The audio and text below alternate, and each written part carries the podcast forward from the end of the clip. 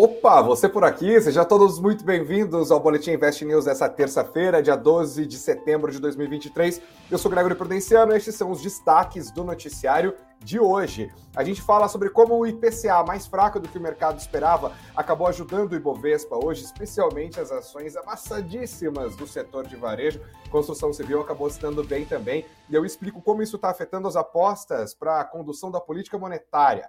Falaremos também com matérias, sobre uma matéria especial que está no nosso site, no investnews.com.br, sobre como os fundos de previdência micaram nos últimos anos. O levantamento mostra que eles apanharam feio do CDI e renderam menos do que a inflação na média do período. É cenário complicado.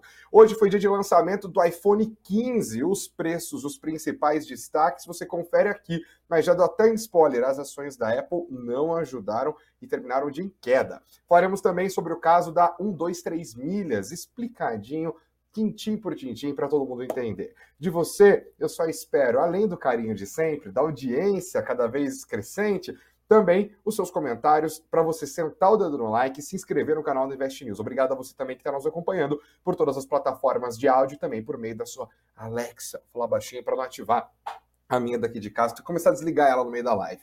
Vamos começar a falar um pouquinho mais sobre como o IPCA ajudou nas expectativas de juros e acabou se revertendo, se transformando num cenário positivo para o Ibovespa de hoje.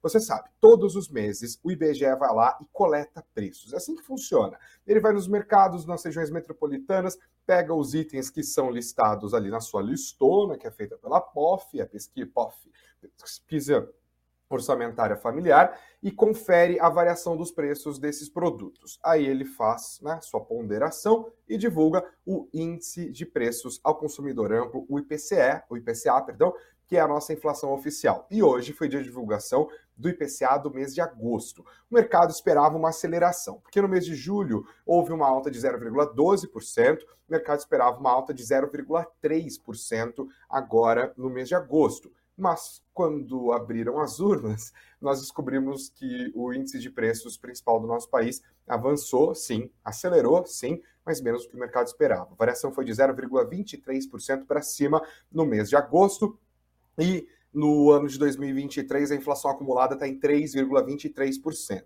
Em 12 meses, né, pegando a leitura de setembro do ano passado até agosto desse ano, nós temos um IPCA em 4,61%. Essa aceleração também era esperada, mas, de novo, esse número também ficou abaixo do que o mercado estava esperando. Do ponto de vista dos grupos que mais subiram, o destaque de agosto foi o setor de energia elétrica. Esse grupo subiu 4,59% e muito dessa alta tem a ver com o fim da incorporação dos bônus de Itaipu. O que acontece é que houve um lucro é, um saldo positivo, na verdade, da venda de energia em Itaipu em 2022, que acabou virando uma, um desconto na conta de luz dos consumidores. Esse desconto foi dado ali até o mês de julho, no mês de agosto não teve mais desconto. Os preços das contas de energia subiram e, com isso, a energia elétrica pesou bastante nesse índice. Mas a história do IPCA do mês de agosto foi majoritariamente positiva. Eu não estou falando no sentido de variação de preços, mas no sentido da moral que ela acaba entregando é, para o mercado.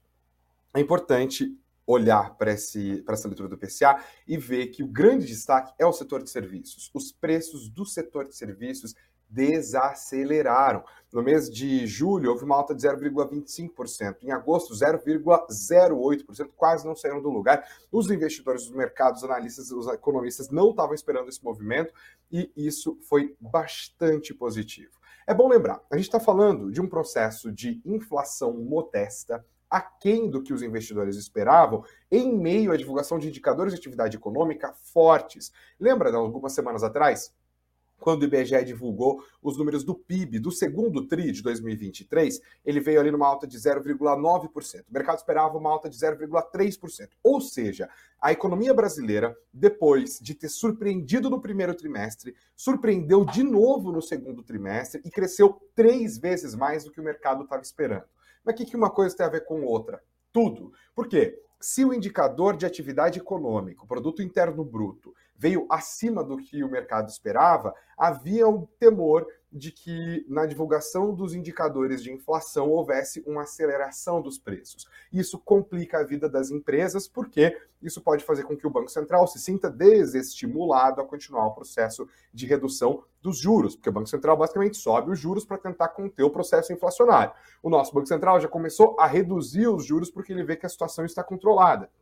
E a notícia trazida hoje pelo IBGE é de que a inflação está melhor, uma dinâmica inflacionária melhor do que se esperava, ao mesmo tempo em que a economia está crescendo mais também do que o próprio mercado estava esperando. O que significa, em economês, que talvez o PIB potencial do Brasil não esteja devidamente calculado. Que diabos ele está falando? O que é o PIB potencial? Basicamente, o PIB potencial é a capacidade da nossa economia crescer sem gerar um processo inflacionário.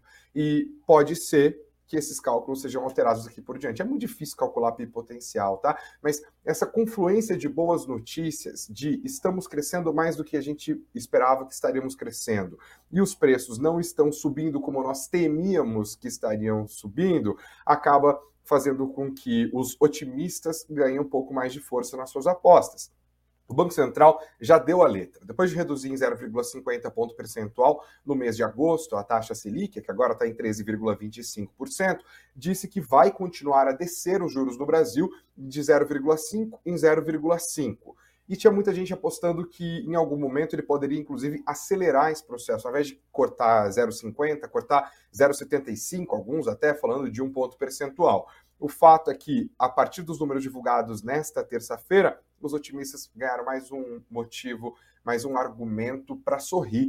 E, embora a aposta de que em algum momento, ou talvez na reunião do Comitê de Política Monetária, que vai acontecer no mês de setembro, o Banco Central reduza a Selic 0,75%, embora essa não seja ainda a aposta majoritária, ela ganhou força hoje. A expectativa por um país com menos juros significa mais estímulo para crescimento econômico. E as empresas bastante sensíveis ao nível dos juros acabaram se dando bem hoje. A gente vai continuar acompanhando esses números, esses indicadores macroeconômicos que estão sendo os grandes drivers do mercado ao longo das últimas semanas, mas hoje isso acabou colaborando bastante. E claro, você encontra toda essa cobertura no nosso site no investnews.com.br.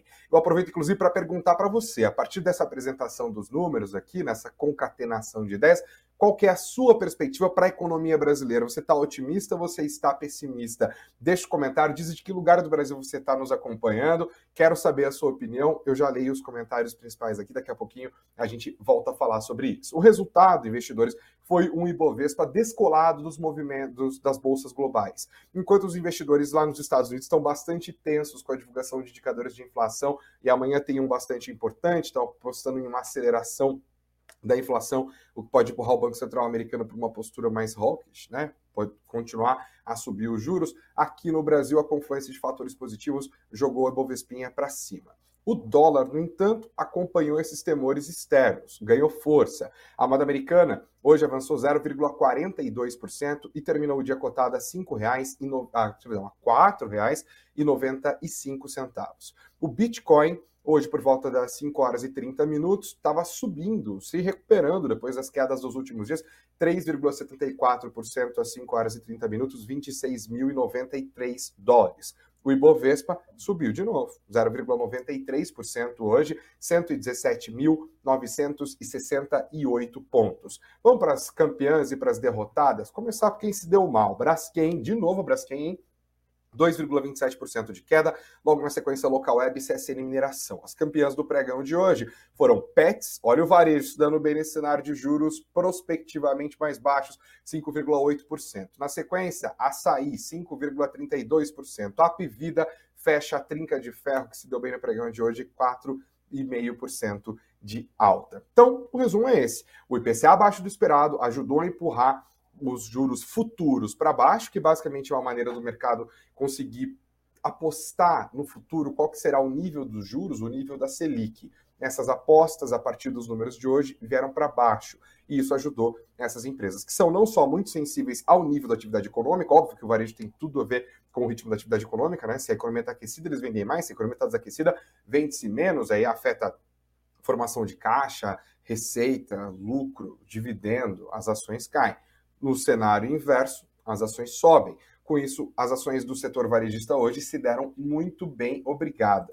Inclusive, Magazine Luiza foi uma das campeãs. Ah, até perdeu força no fim do pregão, mas subiu 1,59% no pregão de hoje. E a Via, que agora vai passar a ser Casas Bahia, terminou o dia ali, ó, empatadinho, é, 0,0%, não, não se mexeu muito.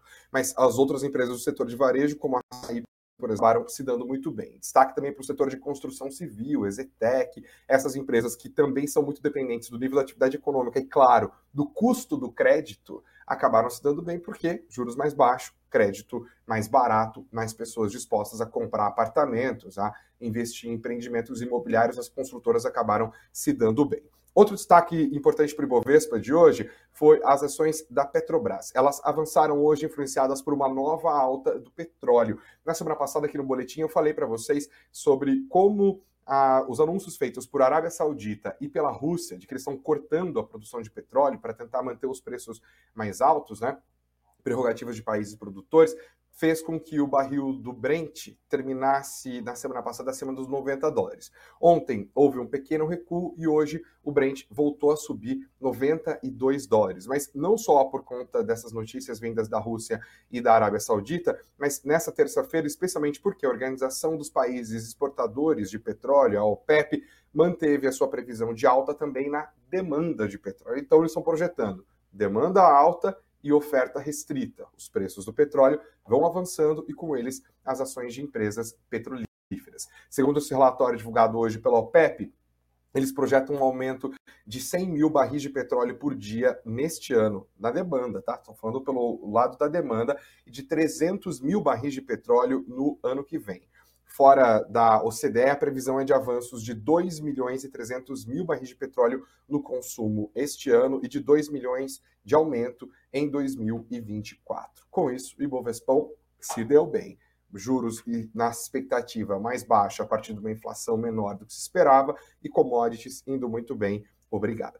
Vamos virar a página? Hoje foi um dia muito importante também para Apple. A empresa que vale ali os seus de dólares anunciou alguns produtos que são muito importantes para o futuro das finanças da empresa e, claro, para o mercado acionário do mundo inteiro. Muita gente de olho nas ações da Apple. Tem sempre aquela discussão se ainda faz sentido comprar a Apple, se os preços estão elevados, se tem potencial de crescimento. É de olho nessas perguntas que os investidores acabam acompanhando eventos como o de hoje.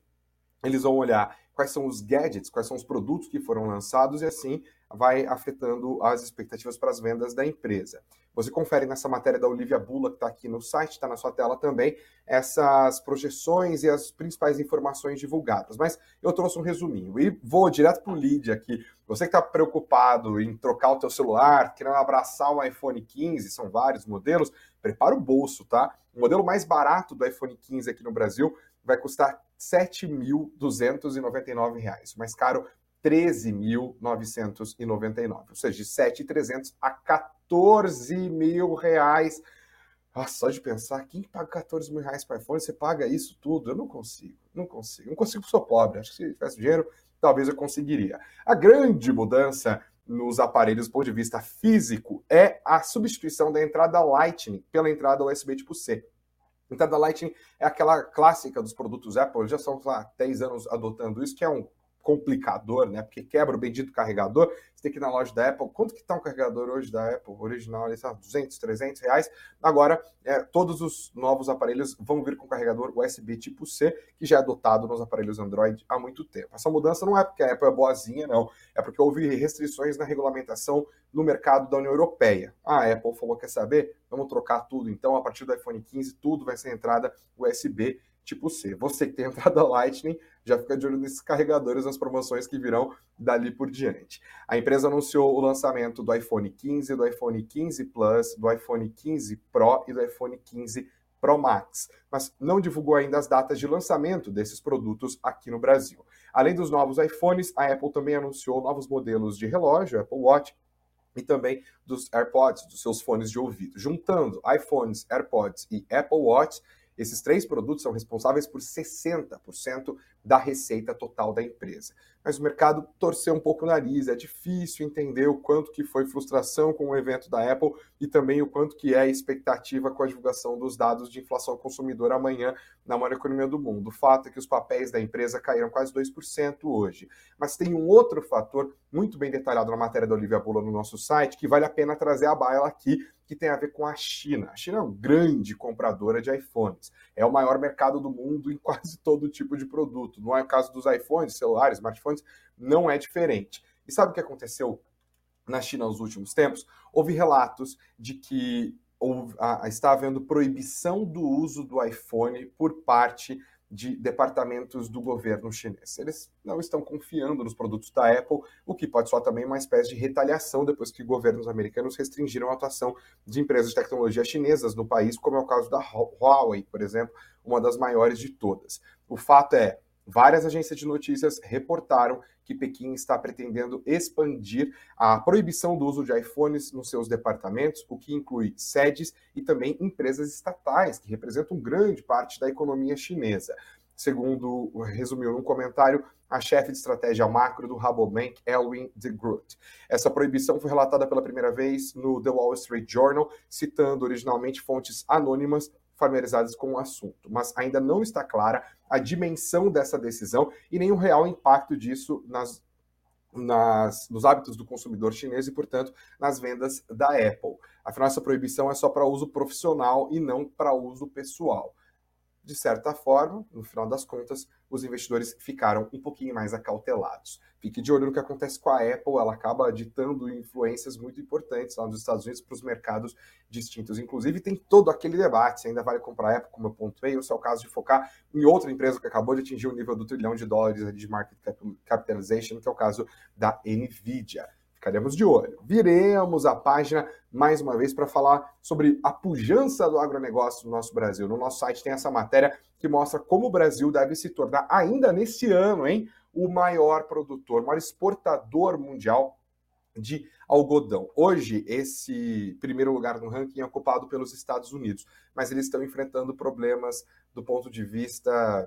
É, do ponto de vista. não é ambiental, do ponto de vista das chuvas. Não, qual que é a palavra? A palavra me fugiu a cabeça. Bom, o fato é, o Texas, que é um grande produtor, está enfrentando muito, muitas secas e também as temperaturas estão bastante altas, mas sim, muito altas, 40 graus. Isso está prejudicando a produção de algodão nos Estados Unidos, as lavouras estão sofrendo e as projeções feitas pelo Departamento de Agricultura dos Estados Unidos acaba clima era a palavra. A palavra que eu esqueci, clima as projeções feitas pelo Departamento de Agricultura dos Estados Unidos não devem ser satisfeitas até o fim desse ano. O Brasil, nos últimos anos, já se tornou o maior exportador de milho do mundo, líder no mercado internacional de soja há uma década, maior exportador de soja do mundo, e agora caminhamos para nos tornar também maiores exportadores mundiais de algodão.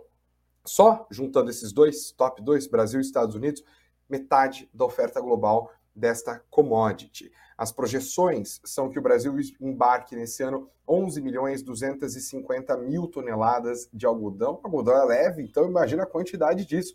As projeções feitas pelo Departamento de Agricultura dos Estados Unidos eram de 12 milhões e 500 mil é, toneladas, mas isso acaba. Não, isso é fardos, na verdade, não se mede tonelada, é fardo. Isso deve ser frustrado por conta dessa questão climática lá nos Estados Unidos. E o Brasil segundo as expectativas dos especialistas, deve continuar a aumentar sua produção e também as exportações de algodão ao longo dos próximos anos. Agronegócio é o que o mercado financeiro está abraçando, porque olha a necessidade, o potencial e a pujança desse setor da nossa economia. Inclusive, devemos muito ao agro em termos do PIB nesse ano de 2023. O ano nem acabou, mas só o carrego estatístico deixado pelo crescimento do agro, do, do, PIB do agronegócio do primeiro trimestre desse ano, ajudou bastante as nossas perspectivas de crescimento econômico. E a gente está vendo transformações sociais acontecendo no nosso país, até mesmo as regiões que mais cresceram em termos populacionais, a partir da divulgação dos primeiros dados do último censo, mostram que as regiões que estão ligadas ao agronegócio são as regiões que têm o PIB mais crescente e cujas populações também estão avançando de olho no agronegócio, de olho no centro-oeste. Vamos virar a página mais uma vez? Olha essa matéria, que legal, que a Karina Trevisan aprontou. essa matéria aprontada pela Karina também está no nosso site, no investnews.com.br. Estou pedindo aqui para o Thiago colocar na tela o gráfico. Acho que vocês estão vendo é, esse número que fala aqui ó, do retorno anual dos fundos de previdência. Esse é um debate bastante importante, né? Porque tem esses fundos previdenciários mesmo. As pessoas vão lá e compram as cotas dos fundos, que é um investimento previdenciário, nesse caso, é a declaração, é o motivo desse, desses fundos existirem. Só que houve esse levantamento ao qual nós tivemos acesso aqui no Invest News, feito pela L4 Capital e que mostrou diferenças brutais nos rendimentos e o grande destaque é o mico, a vergonha passada pelos fundos de investimento, isso desde 1900, fundos de investimento de previdência, desde 1996. Está na tela aqui, olha a diferença dos números. Enquanto, ao longo desses últimos 27 anos, o Ibovespa cresceu 18,66%, os fundos de previdência, essa é a média de retorno anual, tá? Média anual de retorno. Os fundos de previdência tiveram um retorno anual médio de 1,42%. Os fundos de dividendos tiveram um retorno anual médio de 5,83%. Também perderam para a inflação média no período, que foi de 6,22%. Ou seja, não deu nem para pagar o processo de elevação dos, dos preços, nem no caso dos fundos de previdência, nem no caso dos fundos de dividendos. Quem ganhou do IPCA foram os fundos de ação, os FIA. É, nós temos aqui um rendimento médio anual de 6,77%. O CDI nadando de braçada mais uma vez, 14,06%. Esse gráfico que você está vendo na tela agora é um dos motivos pelos quais a renda fixa no Brasil continua tão atrativa em termos históricos. Né? Você deixa ali seu investimento atrelado ao CDI e tem um retorno anual de 14%, enquanto a inflação tem um crescimento médio anual de 6,22%. E os fundos de previdência micados, os fundos de dividendos micados também, né? Assim, metade do CDI, mas quem colou no IBOV acabou tendo bons retornos, inclusive acima do CDI nesse período, 18,66% ao ano, não é pouca coisa não. Mas claro, isso faz com que o investidor tem que ficar mais atento aonde ele bota a grana dele, né? Os fundos de previdência, inclusive, ganharam mais dinamismo ao longo dos últimos anos, conforme novos players foram chegando no mercado brasileiro, mas é algo que a gente tem que continuar prestando bastante atenção. Esses fundos, inclusive, além do rendimento baixo, sempre foram caracterizados por taxas bastante elevadas e regras difíceis de serem cumpridas. Muita gente fica assustado com os fundos de previdência. É o seu caso? Ou você acha que é melhor o investidor pessoa física acabar tomando as suas decisões por si só a partir das informações que ele coleta no mercado, coleta aqui no Invest News? Ou é o caso de deixar um fundo rendendo? E se for um fundo, é fundo de ações, é fundo de dividendos? É, que tipo de fundo? É fundo imobiliário? Deixe suas, suas opiniões aqui, a gente vai trocando ideia juntinhos, tá? Deixa eu dar uma olhada nos comentários aqui. O seu Gefredo está on fire no nosso chat hoje. Obrigado a todos vocês que estão sentando o dedo no like, se inscrevendo no canal da Invest News e também deixando os comentários. A Nancy Utida boa noite, sentando o dedo no like juntinho com a gente todos os dias. O Miquias Fogaça deixando boa noite também. Ele disse que não sabe se o Bovespa está rumo aos 120 mil pontos, está pertinho disso, ou se rumo aos 110 mil pontos. Diz que é impossível saber para onde a bolsa irá. Muito obrigado. O Gefredo destacando aqui, ó, que a Via vai voltar a se chamar é, Casas Bahia, Karina deixando boa noite dela também, o Silvio todo dia junto com a gente, o João Marcelo Nogueira também, muito obrigado. Um grande abraço para o Fábio Amorim, para o Fabinho Silva, para a Ládia Paranhos todos os dias. O Alexandro Ferreira junto com a gente aqui. O Silvio falou que a Alexa dele está lavando louça. O Roder Grafista juntinho com a gente a partir de Santa Rosa, no Rio Grande do Sul, deixando boa noite para mim e para toda a equipe do Invest News. O Fabinho diz que nos acompanha de Balneário Rincão também. É, no sul do Brasil, mas aqui no caso em Santa Catarina, diz que eles estão todos otimistas lá em Balneário Rincão. O Brasil é um país rico. Muito obrigado. A Rosa Maria de Freitas falou que hoje o dia foi lindo e que amanhã será ainda mais. Salve, salve, Kepler Weber. AgroGalaxy. Essa gosta do setor do agronegócio, hein, Rosa Maria? Trazer você aqui para conversar. Irani, Enalta e Home também são as ações que deixaram a Rosa Maria de Freitas feliz da vida hoje. Obrigado, Rosa, pelos seus comentários. O Fabinho está falando que apartamento em Balneário Camboriú não está fácil de comprar, indiferente, da taxa de juros. E São Paulo, rapaz, vou até ver apartamento hoje, meu Deus do céu. E meu comprar então, ganha até umas, umas rugas aqui inclusive. Obrigado a todos vocês. O Ed falou assim, ó, cara, eu tô pagando por fora o INSS, sou funcionário público. Muito obrigado a todos vocês pelos comentários. Tem mais uma matéria muito legal que eu queria compartilhar com vocês. Não dê adeus ainda, senta o dedo no like. Também está aqui no nosso site esse levantamento feito pela Olivia Bula, que ajuda a explicar a história da 1, 2, 3 milhas. Que, gente, é uma maneira de explicar também a história do nosso capitalismo brasileiro e das bobagens feitas por algumas das empresas. E quem acaba sofrendo nesse caso são os investidores. Vem comigo, está aqui no site, tem também esse gráfico feito que ajuda a explicar como que a 1, 2, 3 milhas meteu os pés pelas mãos. O processo, de, mas antes a gente tem que entender exatamente como que a 1, 2, 3 milhas ganhava dinheiro. Ganhava, né? Se é que tá, tá ganhando dinheiro em algum momento. Eles faziam uma previsão dos preços das passagens e das hospedagens. Aí eles pegavam as previsões disso ao longo do tempo e ofereciam valores abaixo do mercado. Como, como que eles faziam isso? Eles compravam milhas de programas de fidelidade das companhias aéreas e então revendiam a interessados. Eles basicamente falavam: você está com as suas milhas ali, você não utilizou, a um desses milhas compra as suas milhas. Eles compravam e usavam essas milhas compradas para comprar as passagens dos clientes que compravam o pacote no site, porque você não sabia exatamente a data, certo? Você comprava a passagem ali para dentro de um período e tal, dá um, dois, três milhas, falava, ó, pode deixar, deixa comigo, você já está me dando o seu dinheiro, eu faço todo o outro processo. O lucro dela viria da diferença entre os custos de adquirir essas milhas para comprar as passagens aéreas e também as hospedagens ali, né? Tem esse, esse fluxo de caixa e os valores que eram cobrados por essas empresas, além, claro, dos pacotes que ela acabava adquirindo junto a essas empresas. Mas o caldo entornou quando os preços no pós-pandemia começaram a subir, subiram muito mais do que a própria 1, 2, 3 milhas estava prevendo. Mas como assim preço, Greg? Não é milha que eles pagavam? Exato, mas os preços das milhas também subiram. Pensa, você tinha uma aeronave lá e você tinha um determinado número de poltronas reservadas para serem compradas por milhas. Para você conseguir 10 poltronas naquela aeronave, eram necessários investir, sei lá, 30 mil milhas. Com as pessoas procurando viagem no pós-pandemia, para comprar as mesmas 10 poltronas, não eram mais necessárias 30 mil milhas, eram necessárias 50, 60, 70 mil milhas. E a 1, 2, 3 milhas começou a se embananar com essas contas. Os preços pagos pelos clientes eram baixos e eles começaram a usar a grana que estava entrando agora para honrar os compromissos que tinham sido feitos lá atrás, mas a conta não estava fechando porque os preços continuavam a subir enormemente, as previsões não se confirmaram. Além disso, investidores, a 1, 2, 3 milhas também incorreu aparentemente, na opinião de vários contadores, em contabilidade criativa. Olha só que belezinha. Eles usaram uma brecha numa legislação de contabilidade para registrar despesas com marketing como ativos. Ativos, exato, como se fosse algo que rendesse dinheiro e não, obviamente, uma despesa feita pela 1, 2, 3 milhas. Ou seja, quanto mais a 1, 2, 3 milhas gastava com publicidade,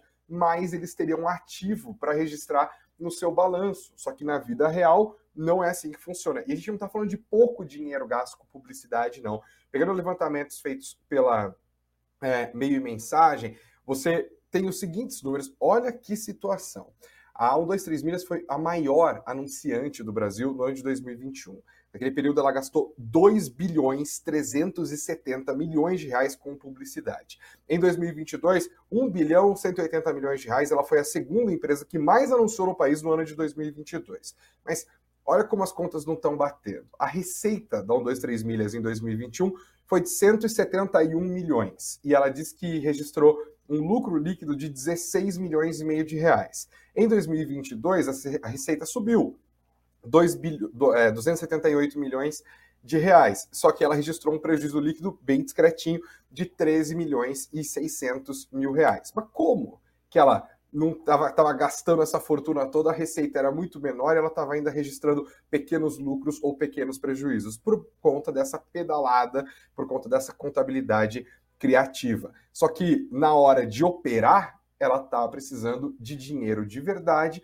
e ela começou a fazer o que? Se endividar. Ela começou a descontar recebimentos futuros de vendas. Olha o fluxo dessa empresa que bagunça completa. Porque para você antecipar esses recebíveis, você acaba pagando uma taxa. Isso constitui uma dívida. É um dos grandes problemas, por exemplo, que a Via está enfrentando e que ela está tentando enfrentar por meio da criação de um FDIC, de um fundo de antecipação de recebíveis dentro da própria estrutura da, da empresa para deixar de fazer essas operações de antecipação de vendas futuras por meio de bancos que cobram juros mais caros a 123 Milhas estava fazendo exatamente isso no momento em que as suas perninhas já estavam balançando. No final das contas, as dívidas escalaram, os preços subiram e a empresa acabou entrando com esse pedido de recuperação judicial, lesando milhares de consumidores e as suas tão sonhadas viagens é, ao longo dos últimos meses. A novela do 1, 2, 3 milhas ainda está longe de acabar e ela virou foco, inclusive, do Congresso Nacional, foi parar até na CPI das criptomoedas, porque com esse arranjo tributário e de fluxo de caixa, de endividamento confuso, será que ela não estava operando, de certa forma, como uma, um sistema de pirâmide financeiro, com essas antecipações, usando um para pagar o outro, milha que não fechava mais? E situaçãozinha complicada. Você encontra essa matéria completa também no nosso site, no investnews.com.br. Deixa eu dar uma olhada se tem mais comentário aqui. Ó, a Karina está falando sobre a Via, inclusive, ó, a Via voltando firme. Falou, além da mudança do nome da Via para Grupo Casas Bahia, o ticker da empresa será trocado de VIIA3 para BHIA3. É Bahia, né? BHIA3. Obrigado, Karina, pelo insight aqui junto com a gente também e falou que vai mudar mais, ó.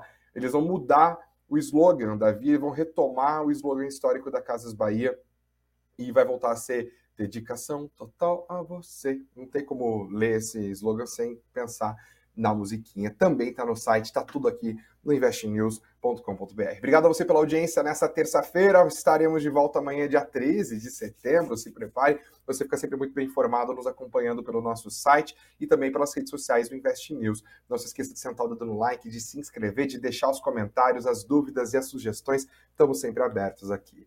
Bons investimentos, beijos aos de beijos, abraços aos de abraços, muito dinheiro no bolso. Que vem a quarta-feira. Valeu, gente.